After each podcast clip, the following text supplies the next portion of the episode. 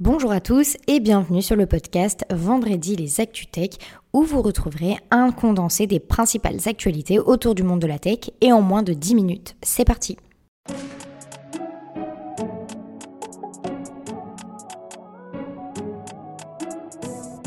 Pour notre première actualité, on parle de la ministre française de la Transition écologique et solidaire, Elisabeth Borne, qui a annoncé la future présentation d'une loi sur le numérique dans le cadre d'une feuille de route de 100 jours établie par le président Emmanuel Macron. Cette loi, qui devrait être présentée en Conseil des ministres dès la semaine prochaine, a pour objectif d'assurer l'ordre public dans l'espace numérique. Elle contiendra plusieurs mesures, dont la mise en place d'un filtre anti-arnaque pour signaler aux internautes les sites frauduleux, ainsi que des mesures contre le cyberharcèlement sur les réseaux sociaux et le retrait de contenu haineux. En outre, la loi renforcera le dispositif de blocage des sites pornographiques qui laisseraient des mineurs accéder à leur contenu, une règle qui est difficile à faire appliquer actuellement. Ce projet de loi sera porté par le ministre délégué Jean-Noël Barrot et devrait être présenté avant l'été au Sénat puis à l'Assemblée nationale. Cette initiative s'inscrit dans la volonté du gouvernement français de renforcer la réglementation du numérique pour protéger les utilisateurs et lutter contre les abus en ligne. On parle maintenant de la Massif, la compagnie d'assurance française qui a lancé Paloma, un avatar 3D qui traduit en langue des signes française les explications pour remplir un constat à l'amiable.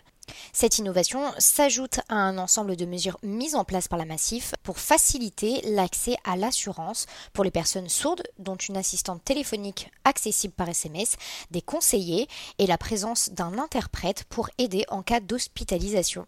La Massif a collaboré avec ses collaborateurs porteurs de handicap auditif et des spécialistes de surdité pour développer cette solution.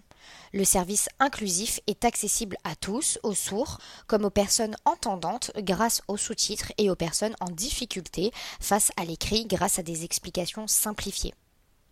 Atos, le fournisseur officiel de services informatiques, de cloud et de cybersécurité des Jeux olympiques et paralympiques de Paris 2024, teste actuellement ses systèmes en laboratoire pour s'assurer qu'ils sont prêts pour la compétition.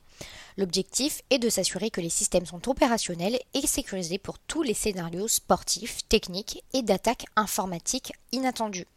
Les tests ont commencé en novembre 2022 pour se terminer environ deux mois avant le début des Jeux. Atos teste notamment deux suites applicatives, la première étant l'Olympic Management System qui gère les accréditations pour les athlètes, les médias, les forces de l'ordre, etc.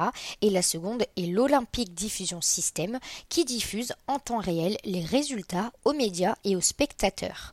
Les deux suites sont testées avec des unités dédiées à chacun des sports olympiques et paralympiques simulant des scénarios techniques et sportifs imprévus. Et enfin, la dernière actualité avant de passer aux nominations, c'est le Handitech Trophy, qui est un concours national visant à récompenser les porteurs de projets technologiques pour soutenir les personnes handicapées. Le concours récompense des innovations développées par des entrepreneurs, des associations ou des étudiants dans six grandes thématiques telles que la santé, la mobilité, le sport, l'innovation digitale, l'éducation et l'emploi. Les gagnants recevront 5000 euros pour booster leur projet et un accompagnement RSE par BPI France et une adhésion à l'association La Handitech. Depuis 2017, le concours a récompensé une quarantaine de solutions et services IT en soutien à l'accessibilité avec plus de 600 La cérémonie de remise de prix aura lieu le 13 novembre 2023 à l'occasion de la Semaine européenne pour l'emploi des personnes handicapées. On passe donc aux nominations et cette semaine c'est Sébastien et Cyril Bolloré qui sont nommés membres du conseil de surveillance pour 4 ans chez Vivendi. C'est ensuite Anne-Sophie Sancerre qui est nommée directrice générale stratégie client et commerce de Unibail Random Co Westfield. Et enfin, Myriam Buzy prend la direction générale d'Entercloud et participera à son expansion territoriale. Concernant les levées de fonds, cette semaine, les startups de la French Tech ont levé 260 millions d'euros. La première levée de fonds concerne InSec, l'exploitant de fermes verticales destinées à produire des protéines alternatives biologiques et des engrais à partir d'insectes, a levé 160 millions d'euros. Et enfin, la deuxième plus grosse levée concerne Mooncard, un logiciel de gestion des dépenses professionnelles qui a levé 37 millions d'euros. Félicitations. Et enfin, vous connaissez la chanson, on termine par le top et le flop de la semaine. Notre top concerne Microsoft qui a publié des résultats trimestriels supérieurs aux attentes avec un chiffre d'affaires de 52,2 milliards de dollars pour la période de janvier à mars, enregistrant une augmentation de 7% par rapport à l'année dernière.